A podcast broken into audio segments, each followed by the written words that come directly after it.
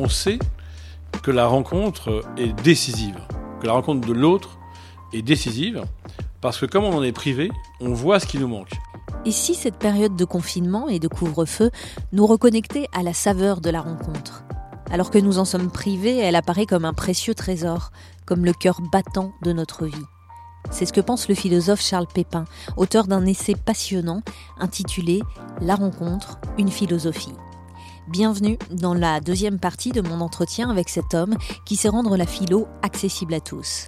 Dans l'épisode précédent, Charles Pépin nous a expliqué comment donner un coup de pouce au hasard pour provoquer de belles rencontres dans nos vies. Aujourd'hui, nous allons voir avec lui comment profiter de ces temps contraints à domicile pour rencontrer autrement et surtout pour préparer nos prochaines rencontres. La question est importante parce qu'on risque fort, si on n'est pas préparé, de mal le vivre. Notamment euh, si on a pris goût à cette vie rétrécie, si on a pris goût à ce petit confort, à ce petit chez-soi. Et alors on peut être pris au dépourvu par le retour de la vraie vie et des possibles rencontres qu'on va donc manquer. Alors qu'est-ce qu'on fait? Eh bien ma proposition c'est de sortir de soi dès maintenant, sans sortir encore de chez soi. Sortir de soi, ça veut dire arrêter de faire de la même manière ce qu'on fait, avoir un autre rapport aux habitudes, un autre rapport aux certitudes. Ça veut dire un peu plus concrètement, bah, si vous regardez tout le temps les infos sur la même chaîne, bah, vous pouvez peut-être changer un peu de chaîne, changer un peu de site. Si vous lisez toujours le même romancier, bah, changez un peu. Si vous écoutez toujours la même musique, changez un peu. Si vous faites toujours la même recette, changez un peu. Parce que là, il y a un mouvement qui est le mouvement de la rencontre c'est un mouvement de sortie de soi pour aller rencontrer autre chose que soi, ses habitudes, ses certitudes, ses convictions, ses préjugés, tout ça. Ça veut dire que ça peut être de futurs euh, sujets de conversation avec euh, d'autres personnes à la sortie On y vient, c'est que déjà, c'est un mouvement qui déjà anticipe le mouvement par lequel on sort de chez soi. Et ensuite, comme vous le dites, non seulement ça peut être un sujet de conversation, j'ai appris l'espagnol et après j'en parle, mais ça peut aussi être une façon de mieux comprendre quelqu'un que peut-être je ne comprendrais pas si je ne m'étais pas au préalable ouvert. Je, m'explique. Si vous êtes très euh, raisonnable, rationaliste, et que vous faites une rencontre, je sais pas, dans six mois, au moment où la vie aura repris, avec quelqu'un d'hyper mystique, qui plane complètement, mais que vous n'avez pas ces codes, que vous savez pas ce que c'est, quelque part, ça va vous faire marrer deux secondes, mais il n'y aura pas tellement d'échanges possibles. Si le confinement ou le couvre-feu vous a offert la chance de vous plonger dans un livre mystique et de comprendre un peu qu'il y a une autre façon de voir le soleil, la lumière, les signes, la synchronicité, tout ça, peut-être que vous pourrez mieux rencontrer cette personne. Et ça, ça a l'air un peu évident ce que je dis, mais en fait, euh, ça n'est pas tant que ça, parce que on voit bien que très souvent, on va rater la rencontre avec quelqu'un parce que on est trop euh, enfermé, quoi, engoncé dans son identité, dans ses convictions, certitudes, habitudes. Donc profitons de ce temps un peu contraint à rester chez nous, là, pour nous ouvrir à d'autres types de livres, de musique, de cuisine, mais aussi de pratiques sportives. Voilà, on peut apprendre une langue étrangère sur Internet. Il y a des choses très concrètes. Hein. On peut apprendre à danser, à faire du tango euh, sur Zoom. Et si ça se trouve, eh ben après, on aura envie de prolonger l'aventure et on rencontrera quelqu'un dans un club de tango comme c'est arrivé à ma propre mère. Donc ce que je veux dire, c'est qu'il y a deux attitudes par rapport à cette crise et à ce rétrécissement imposé de l'existence. La première, c'est de faire le dos rond en attendant que ça se passe. C'est extrêmement dangereux. Parce que d'abord, euh, on s'étiole, et puis quand on fait le dos rond, on a mal au ventre, on est rétréci comme ça, on a un peu d'angoisse.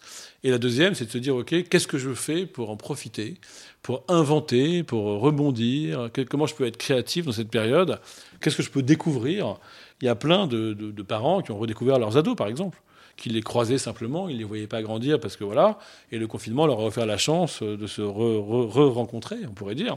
Il y a aussi beaucoup de, couples, tout n'a pas été rose bien sûr, hein. il y a eu beaucoup de violences conjugales et beaucoup de couples qui se sont séparés, mais il y a eu aussi beaucoup de couples qui se sont retrouvés. Beaucoup d'hommes et de femmes qui ont raconté euh, qu'ils euh, avaient redécouvert l'autre, et même en voyant l'autre télétravailler à la maison, ben finalement, ont découvert le métier de l'autre euh, qui les avait jamais intéressés, et finalement ont un peu re-rencontré leur femme, leur conjoint, leur amour, amoureux, ce que vous voulez. Donc ce que je veux dire, c'est que dans toute crise, il y a deux attitudes. Soit j'attends et je, proteste, je rumine, je fulmine, et surtout je, m'indigne en fait. Soit euh, je suis stoïcien, je ne vais pas rajouter au premier mal un deuxième mal, et j'essaye de me dire qu'est-ce qui dépend de moi, qu'est-ce que je peux moi inventer pour que ça se passe mieux. quoi? Hmm. On a parlé des personnes euh, en couple à l'instant, parlons des, célibataires ou en tout cas des personnes qui veulent rencontrer euh, d'un point de vue euh, amoureux. Certains font appel aux applis de rencontre, certains même qui étaient contre les applis, bah, pendant cette période, ils ont fait appel parce que voilà, c'était assez simple. Est-ce qu'on peut faire de véritables rencontres via une appli? Tout dépend de l'attitude. Parfois, c'est une rencontre qui est mieux préparée on a dit plein de choses parce qu'on était protégé derrière son écran. Et puis le jour où on se rencontre vraiment, ça se passe mieux parce qu'il y a un monde commun qui a été tissé comme ça par chat. Je peux tout à fait, sur une appli de rencontre, comme dans la vraie vie, avoir une attitude comme ça de curiosité, prendre le temps de découvrir l'autre, tomber le masque, être un peu, un peu dans le dévoilement progressif de ma complexité. Comme je peux aussi euh, me cacher, être compulsif, consumériste, irrespectueux. Et dans ce cas-là, on travaille la rencontre. C'est une question d'attitude, en fait. Et ce que j'explique dans mon livre, c'est que cette attitude, quand on comprend euh, ce qu'elle est, on pourrait dire une attitude d'action, de disponibilité et de vulnérabilité, elle est tout à fait possible euh, devant son écran comme dans une soirée ou dans, un cocktail ou dans la rue. Quoi. Euh, un point sur lequel je vous ai entendu, en développement personnel, on dit souvent euh, aimez-vous vous-même, soyez bien avec vous-même, il faut s'aimer pour aimer l'autre, etc. Et je vous ai entendu dire, la difficulté c'est que bah, si on reste trop attaché à, soi, on s'ouvre pas aux autres finalement. Oui, bah, je pense que s'aimer c'est plutôt bien quand même. Mais Là, il s'agit d'aimer d'abord l'autre. Et je pense qu'il faut prendre les choses dans l'autre sens. J'ai d'abord besoin des autres pour me trouver. Donc euh, l'idée euh, selon laquelle il faudrait d'abord s'aimer soi pour pouvoir aller vers les autres, je, l'entends, elle me paraît erronée, parce que pour moi, ce qui fait qu'on va vers les autres, c'est qu'on a quelque chose qui manque, quelque chose euh, comme une intranquillité, comme une question, comme un manque. En fait, on a besoin de l'autre, en fait. Donc, euh, c'est un peu douloureux, quoi, de manquer. Donc, on n'est pas parfaitement serein, en train de s'aimer, euh, et c'est pas ça qui fait qu'on va intéresser les autres. Ce qui fait qu'on va intéresser les autres, c'est qu'ils sentent que le manque qu'on a en nous pourrait bien s'harmoniser avec le manque qu'ils ont en eux. Chacun euh, manque de l'autre, et espérons que la rencontre a lieu.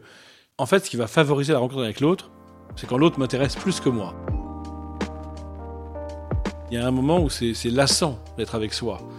On s'ennuie, euh, il y a plus intéressant que soi en fait. Et je pense que dans une belle rencontre, on ouvre les yeux sur l'autre et on se dit mais en fait, cette personne, elle n'est pas moi. Elle est hyper différente de moi. Elle n'entend pas cette musique comme moi. Elle voit pas ce film comme moi. Elle ne pense pas comme moi. Et ben ça, c'est hyper intéressant. C'est ça une rencontre. C'est quand on arrive à se débarrasser un peu de soi et à comprendre qu'il y a d'autres yeux qui voient le monde autrement, d'autres oreilles qui entendent la musique autrement, d'autres cœurs qui réagissent autrement, d'autres passés qui résonnent autrement dans le présent. Eh ben, il faut aimer un peu l'autre, au sens soit de l'amour, soit de l'amitié, hein, pour réussir cet exploit de sortir de soi et de se mettre à la place de l'autre. Est-ce qu'on peut rencontrer euh, un livre, un film, un paysage, la mer, euh, euh, quelque chose qui euh, fasse au même titre qu'une rencontre avec un être humain une espèce de déflagration. Bien sûr, évidemment. c'est le même mouvement, c'est le même contact avec ce qui n'est pas moi, qui me réveille et me révèle. J'en parle d'ailleurs dans mon livre, de ma rencontre avec certains livres, mais c'est pareil pour des paysages, des chansons. c'est le même mouvement et c'est la même sortie de soi. Euh, donc vous savez, le philosophe recherche souvent un invariant, donc c'est ce que j'ai essayé de faire dans le livre. Et euh, j'ai trouvé comme invariant euh, une rencontre amoureuse, amicale, professionnelle, mais, mais, aussi avec un livre, avec un paysage, avec une culture. C'est que c'est dans ce mouvement par lequel je sors de moi, c'est en rencontrant ce qui n'est pas moi que j'ai un petit, une petite chance quoi, de me rencontrer moi-même. Pour revenir à la période actuelle, est-ce qu'à votre avis, on va pouvoir en garder quelque chose en termes de rencontres? Ah oui, oui. Je pense qu'on va en garder plein de choses. Pour une raison évidente d'abord, c'est qu'on a un monde commun. On a vécu de façon incroyablement généralisée une même expérience. C'est très rare dans l'histoire. Donc là, d'ailleurs, pour, les jeunes, les ados, c'est fou. C'est-à-dire qu'on on a quelque chose en commun. Cette crise mondiale qui nous concerne tous nous rappelle que nous habitons le même monde et que nous avons une aventure en commun. Donc rien que ça, ça donne comme euh, ça, ce monde commun favorise les rencontres, on habite le même monde. Donc ça, on va le garder. Et je pense qu'on va garder aussi euh, la saveur, c'est-à-dire qu'on est privé, donc on connaît le prix de ce dont on manque. Je pense que c'est assez positif. On sait que la rencontre est décisive, que la rencontre de l'autre est décisive, parce que comme on en est privé, on voit ce qui nous manque. Alors que on pouvait se dire avant, oui, la rencontre des autres, c'est bien, mais moi, je suis bien chez moi, je suis bien avec moi-même. Et donc, les rencontres, c'est bien, c'est un plus, quoi. C'est sympa, c'est intéressant, je me nourris, c'est instructif. Mais au fond, on pourrait s'en passer. Là, on comprend qu'on ne peut pas s'en passer. Et c'est ça que nous montre cette crise. C'est insupportable de vivre sans rencontrer les autres. Et ceux qui croient qu'ils s'en passent très bien, c'est parce que ça leur donne une chance de, légitimer leur, renfermement et leur fermeture. Mais de toute façon, un jour, euh, ils se prendront le retour de manivelle. Et en fait, euh, on le sait maintenant euh, par tous les travaux de psychologues, c'est que la rencontre, elle est salutaire pour survivre, en fait.